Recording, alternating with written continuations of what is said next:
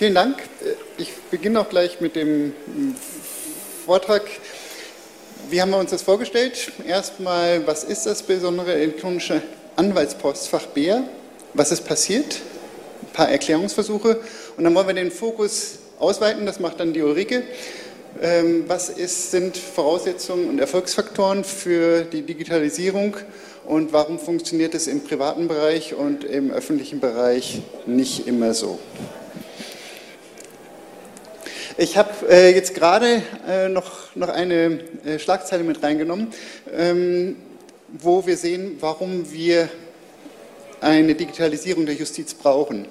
Hier hat einfach, ist jemand verurteilt gewesen, hätte die Strafe antreten müssen.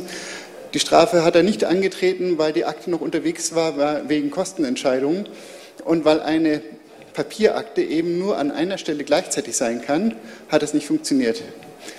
Und deswegen konnte der eine weitere Straftat, eine weitere Vergewaltigung begehen. Man kann natürlich die Prioritäten anders setzen, kann man das damit lösen, aber das ist eigentlich auch ein Problem der nicht vorhandenen Digitalisierung der Justiz, dass eben eine Papierakte immer nur an einem Ort sein kann. Deswegen Digitalisierung der Justiz macht durchaus Sinn und ist auch keine neue Idee. 1999 gab es erste Pilotversuche. Dann wurde OSCI und EGVP entwickelt. OSCI klingt international bedeutend, äh, heißt aber einfach nur ähm, Online Services Computer Interface und ist ein deutscher ähm, E-Government-Standard. EGVP heißt äh, elektronisches Gerichts- und Verwaltungspostfach. Also man hat dann Konzepte gemacht, Standards gemacht, 1999 bis 2003, war dann eigentlich so weit, dass es losgehen kann und einzelne Gerichte haben äh, entsprechende elektronische Schriftsätze akzeptiert und die Anwälte haben nicht mitgemacht. Okay, haben wir gesagt, okay, wir machen das jetzt nochmal anders. Wir machen jetzt die E-Mail. Die E-Mail kennt ihr vielleicht schon ein bisschen mehr. Das ist auch so eine Totgeburt. Da hat man technisch keine Sicherheit bereitgestellt, aber einfach gesetzlich definiert, das ist sicher mit Abhörschnittstelle. Und Portogebühren. Ähm, ist auch ziemlich tot. Hm, stehe jetzt vielleicht wieder auf, weil das B ja nicht funktioniert, weil man dann darüber wenigstens ein bisschen was machen kann. Und 2013 hat man gesagt, okay, wir machen jetzt, weil das jetzt nicht funktioniert hat, machen wir es jetzt nochmal als spezielles Anwaltspostfach. Also wir machen nicht etwa Digitalisierung insgesamt, sondern wir machen einfach nur ein Anwaltspostfach und damit das auch funktioniert, soll das am besten die Selbstverwaltung der Anwälte selber machen, die BRAC. Bekannt als Softwareunternehmen nicht unbedingt, und äh, das sollte bis zum 01.01.2016 fertig sein. Ende 2015 gab es dann eine Pressemitteilung, der BRAC, Bär kommt später. Gut, vielleicht funktioniert das nicht immer so, wenn man äh, die Fertigstellung von IT-Projekten per Gesetz festlegt. Da ist die Kraft des Faktischen doch manchmal äh, stärker. Aber auch äh, juristisch musste dann nachgebessert werden. Es gab dann äh, im Jahr 2016 einstweilige Anordnung des Anwaltsgerichtshofs, wo gesagt worden ist, also in dieser Form ist diese Verpflichtung zur Nutzung nicht rechtens. Dann wurde dann eben auch juristisch nachgebessert. Und ab Ende 2016 steht das BER, stand es, muss man sagen, zur Verfügung. Und ab 01.01.2018 sollte es verpflichtend genutzt werden. Das heißt, jeder Anwalt sollte darüber erreichbar sein müssen. Und wenn er nicht erreichbar gewesen wäre, hieße es, naja, die Post hat er doch bekommen. Muss, also, ist, gilt also als angekommen. Aber Ende 2018 wurde das BR abgeschaltet aus Sicherheitsgründen. Äh, Entschuldigung, Ende 2017, äh, kurz bevor die Nutzungspflicht, die passive Nutzungspflicht in Kraft trat. Und auch aktuell ist es noch abgeschaltet und ist, ist auch kein Starttermin in Sicht. Solche Projekte kennt man in Berlin. ähm, aber man hofft natürlich, dass das äh, beim Bier äh, schneller gehen wird. Das Bier tritt, hat einen Slogan, digital, einfach, sicher. Digital ist es, aber es ist kompliziert. Also man braucht eine Chipkarte, man braucht ein Kartenlesegerät, man hat auch keinen Zugriff auf eine strukturierte Akte. Also es ist wie irgendwie mit E-Banking, wo man nur Überweisungsträger hin und her schicken kann, aber keinen Kontostand abfragen kann. Es gibt kein Kanzleipostfach, weil Anwälte sind ja nicht irgendwie in Kanzleien organisiert. Ähm, man hätte einiges noch ähm, gerade biegen können durch entsprechende Anwaltssoftware. Eine Schnittstelle dafür gibt es auch, allerdings erst seit relativ kurzem. Also diese Schnittstelle wurde erst spät so bereitgestellt, sodass einfach auch die Probleme des BR-Clients nicht durch entsprechende Anwaltssoftware hätte ausgeglichen werden können. Und äh, sowas wie Smartphones werden nicht unterstützt. Also jemand, dass ein Anwalt per Smartphone seine Post abrufen will, das ähm, ist, glaube ich, nicht keine realistische Vorstellung. Na gut, aber es ist nicht nur kompliziert, es ist auch unsicher. Das liegt einmal daran, dass alte und uralte Softwarebibliotheken verwendet worden sind. Das liegt auch daran, ähm, dass man als Anwalt im Web äh, erkennbar ist. Das liegt daran, dass Zertifikate falsch verwendet worden sind. Das war so ein bisschen der ursprüngliche Aufhänger. Und dass es keine Ende-zu-Ende-Verschlüsselung gibt. Also es wird von der BRAC immer betont, die Nachrichten waren nie kompromittierbar. Kann man sich darüber streiten, aber auf jeden Fall war der Anwaltsrechner, und zwar nicht der eine, sondern ganz viele Anwaltsrechner, die das BR installiert hatten, offen für Angriffe durch das BR. Und damit im Endeffekt die Nachrichten auch. Aber gut, die Ende-zu-Ende-Verschlüsselung, was ist das? Ähm, die BRAC hat damit geworben, inzwischen weniger. Dann wird noch von durchgehender Verschlüsselung gesprochen. Aber was ist Ende-zu-Ende-Verschlüsselung? Ähm, asymmetrische Verschlüsselung wird in vielen Bereichen verwendet. Das sieht so aus, jemand, der äh, verschlüsselte Nachrichten empfangen möchte, gibt den öffentlichen Schlüssel an den Absender. Der verschlüsselt damit eine Nachricht.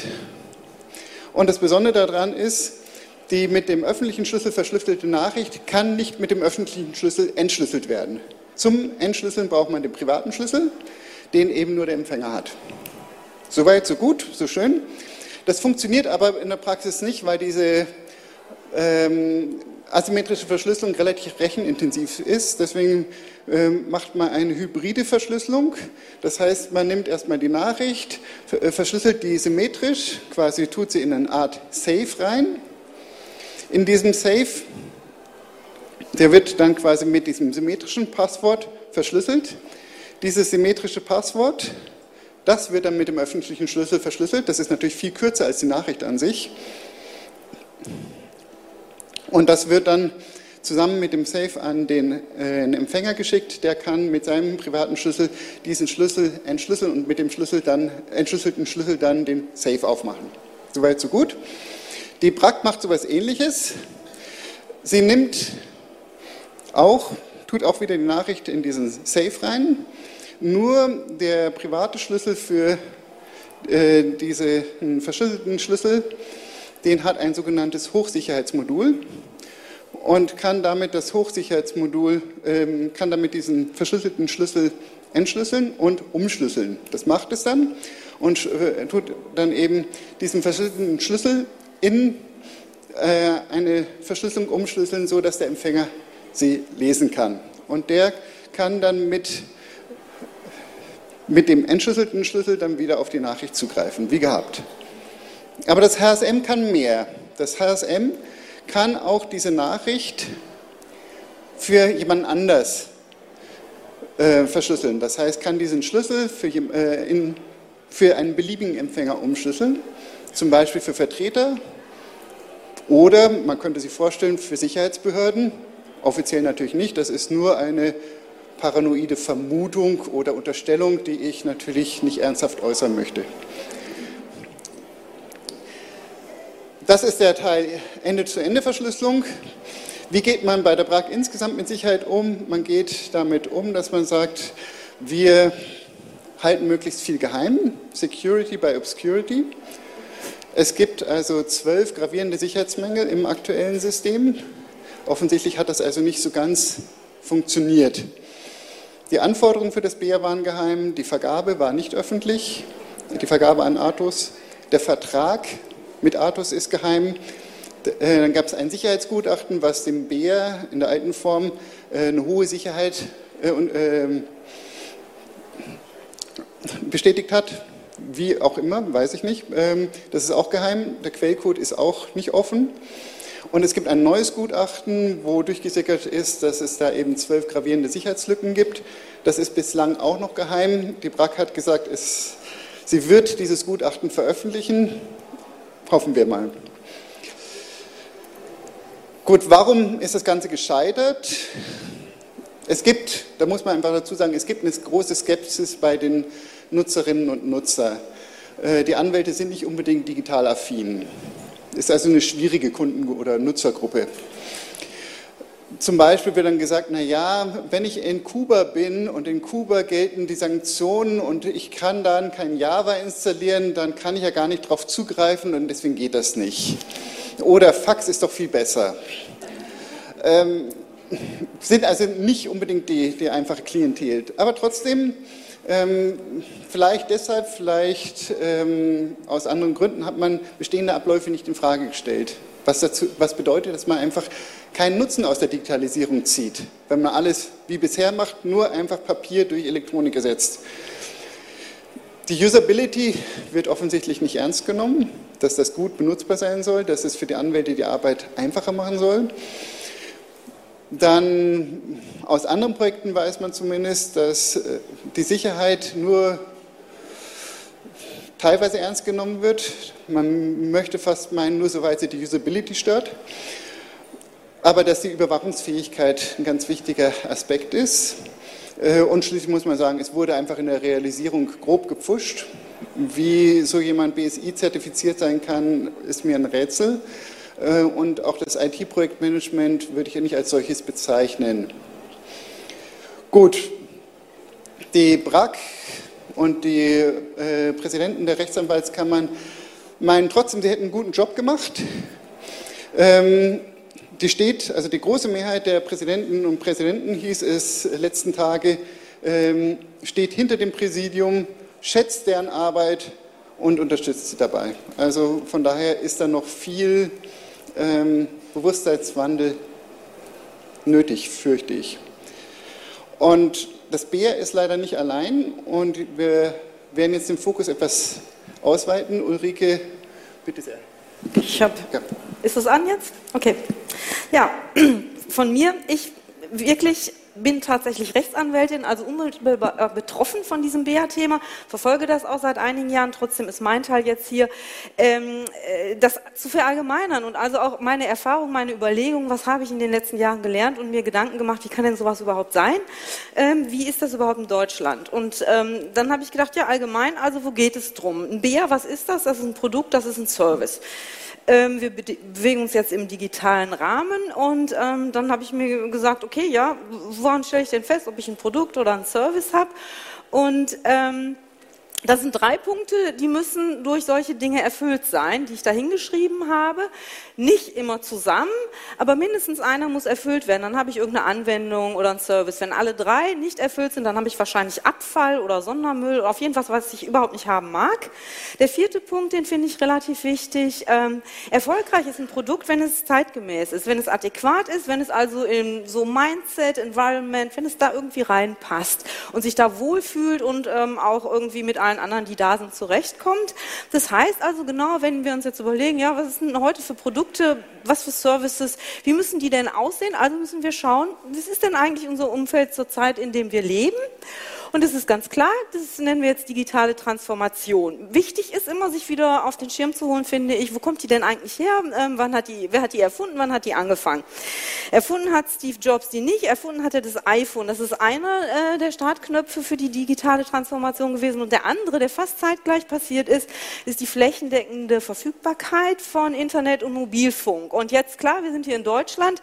Aua, das erzählt die mir 2018. Damit ist gemeint flächendeckend, also so grob. Man mal so für alle, so 24-7 fast und eigentlich jede Privatperson, jede Behörde kann das nützen, ohne mit exorbitanten Kosten auch konfrontiert zu sein. Das ist damit gemeint und nicht mehr. Das war, ist über zehn Jahre her, das war ungefähr beides 2007, also die digitale Transformation, die ist auch keine Blase, keine Erfindung, das ist, worin wir leben. Das ist verschlagwortet unter Always On. Das heißt also, ich habe irgendein Device und das ist die ganze Zeit mit diesem großen weltweiten Netz und Internet und wie auch immer verbunden.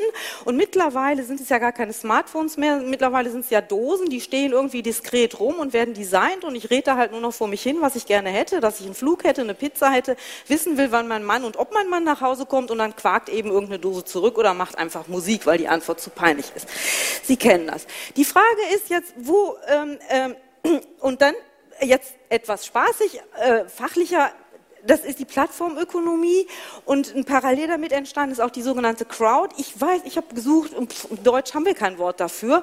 Und was am meisten geläufig ist, ist das Crowdfunding. Das sind die zwei Sachen, mit denen wir heute zu tun haben, in denen wir leben und in denen wir uns bewegen, privat und beruflich. Und jetzt habe ich versucht herauszufinden, ähm, ja, mit welchen Adjektiven kann ich die denn verständlich machen? Ähm, und dann habe ich mich gefreut, dass ich lauter schöne Adjektive gefunden habe. Ähm, beide sind erstmal im oberen Bereich, das ist relativ identisch. Was ich sehr schön finde, ist mal, das ist freiwillig. Also ähm, ich nutze eine Plattform, sei es jetzt Facebook, sei es Amazon, äh, sei es irgendwie was von der katholischen Kirche oder eben nicht. Und ob mir das taugt, ob das ein Vorteil, ein Nachteil ist, das entscheide ich. Und nachdem ich die Entscheidung getroffen habe, nutze ich oder nutze nicht. Wenn äh, eine Crowd irgendein Thema aufruft, ein Projekt losstößt oder ein Funding aufruft, dann ist es meine Entscheidung, ob ich da meine Manpower, mein Wissen, mein Geld reinbringe oder sage, next, interessiert mich nicht die Konsequenz davon finde ich, einfach zu sagen, wir sind mal ein Stück erwachsener geworden. Wenn wir in Plattformen Crowds leben, Freiwilligkeit wichtig ist, Transparenz und Offenheit und Geschwindigkeit. Das heißt, wir müssen auch ein bisschen erwachsener und selbstständiger sein, um uns in so Bereichen aufzuhalten. Das finde ich ein sehr schönes Ergebnis, habe ich mich gefreut. Für die Plattform ist dann noch, finde ich, ganz wichtig die Verfügbarkeit, das ist 24-7. Ich habe ein Thema, ich gehe dahin. Die hat keine Öffnungszeiten, die hat keine Feiertage, die hat keinen Betriebsausflug, die ist immer da.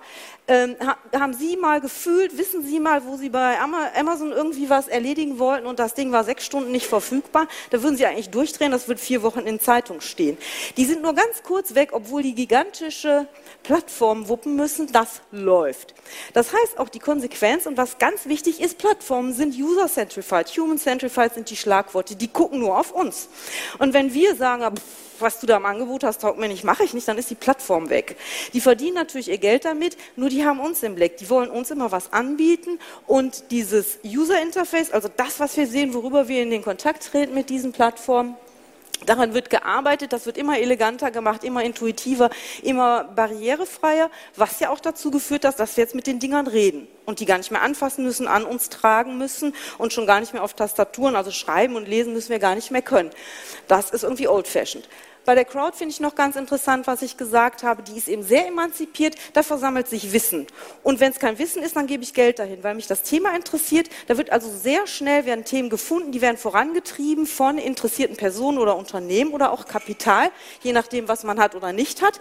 Deshalb stellt eine Crowd auch sehr schnell fest, wenn da gar nichts hinter ist und keiner sich einbringt, das weiß wohl Rohrkrepierer irgendwie so nicht. Äh, dann sind die auch ganz schnell ähm, wieder weg. Also von dem, was ich vorher gesagt habe, zusammen mit dem gerade, wenn ich heute ein neues Produkt auf den Markt bringen will oder ein Service, dann sollte es eine Plattform sein oder zumindest diese Adjektive, die ich Plattform zugerechnet habe oder einer Crowd in sich beinhalten, zumindest in eine Plattform integriert werden können. Und es muss immer Aufgaben für Anwenderinnen und Anwender erfüllen oder einen Mehrwert zumindest haben. Das sind so die zwei ganz wichtigen Sachen. Und daher ist es jetzt relativ einfach festzustellen, naja, wann wird mein Ding wohl nicht so richtig ähm, starten? Die haben dann erstmal komische Namen, daran erkennt man die auch schon. Die kann man so gar nicht aussprechen oder man traut sich nicht, weil man ja gar nicht weiß, das ist richtig, das ist Bär, das haben wir kennengelernt und ausgesprochen. Besonderes elektronisches Anwaltspostfach macht es nicht besser. Ich weiß immer noch nicht, was es ist. Das zweite ist total merkwürdig, das ist EID. Das ist aber unsere elektronische Dings von dem elektronischen Ausweis Dings. Dings, also wie es ausgesprochen geht, weiß ich gar nicht und ausgeschrieben. Und das EGK ist die elektronische Gesundheitskarte, die äh, die Versicherungen Ihnen versuchen fröhlich zu überreichen seit Jahren und Sie nehmen die auch nicht. Und hier unten steht, warum Sie die nicht nehmen und warum ich das BEA nicht nehme. Das ist ganz einfach. Das sind sind Old-Fashioned-Produkte, die sind so 1970. Die kommen aus der Zeit der Anfänge der Digitalisierung, wo nur analoge Projekte digital eins zu eins umgesetzt wurden. Atoms to Bits sind auch die Stichworte. Proprietär sind die aufgesetzt, Single Use, so eine Einbahnstraße. Also hier Bea. Ich kann eine Nachricht von A nach B schicken und B kann mir auch noch eine Nachricht schicken. Und zwar so ein Papier, das ist dann verpixelt so als PDF und dann geht das hin und her. Und heute kann man ja viel, viel, viel mehr. Also nütze ich das nicht, weil ich ja was anderes mit meinen Mandanten mache und auch mit Kolleginnen und Kollegen und auch Gerichten im Übrigen. Abschreckende UX.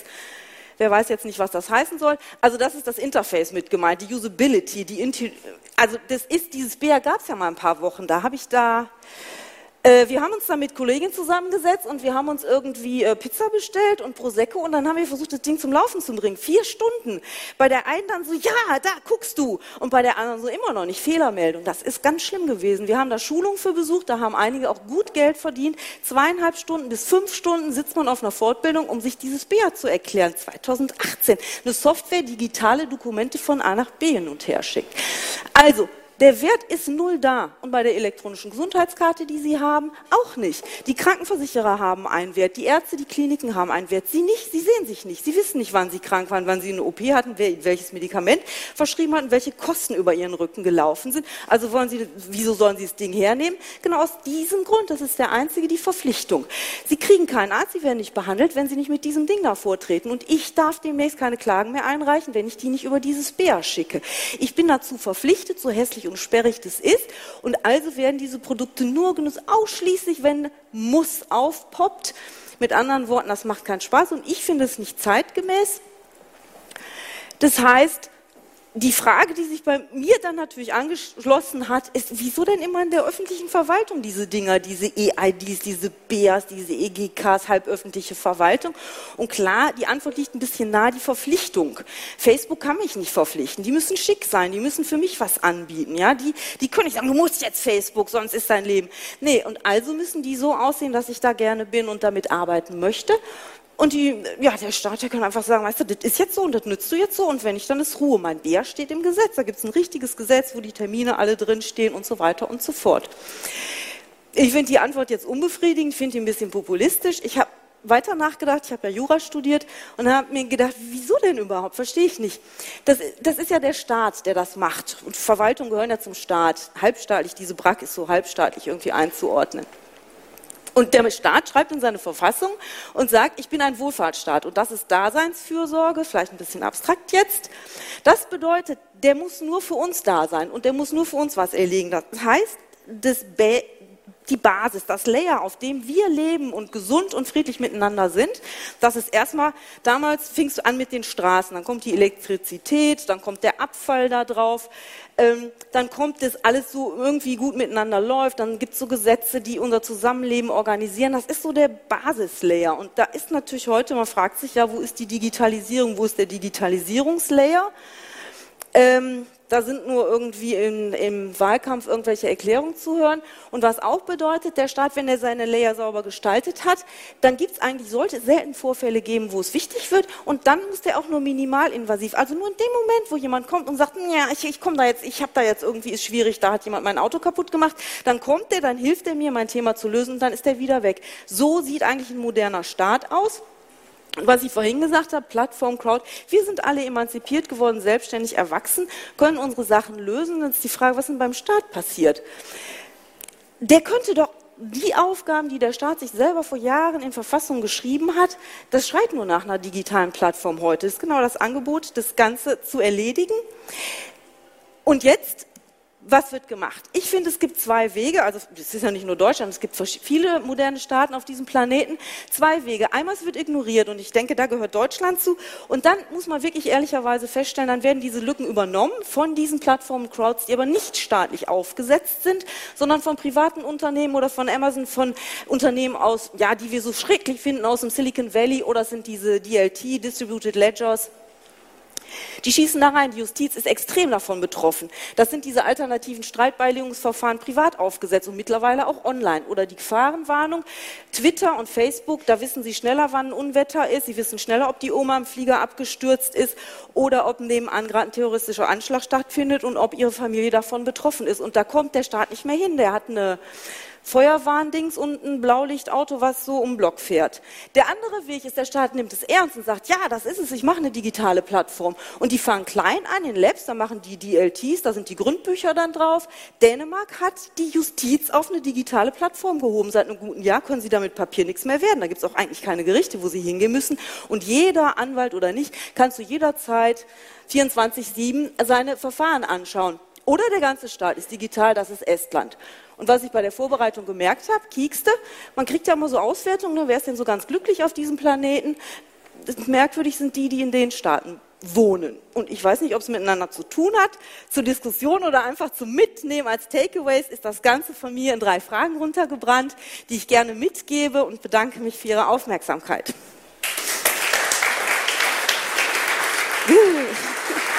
Kriegst du noch Luft?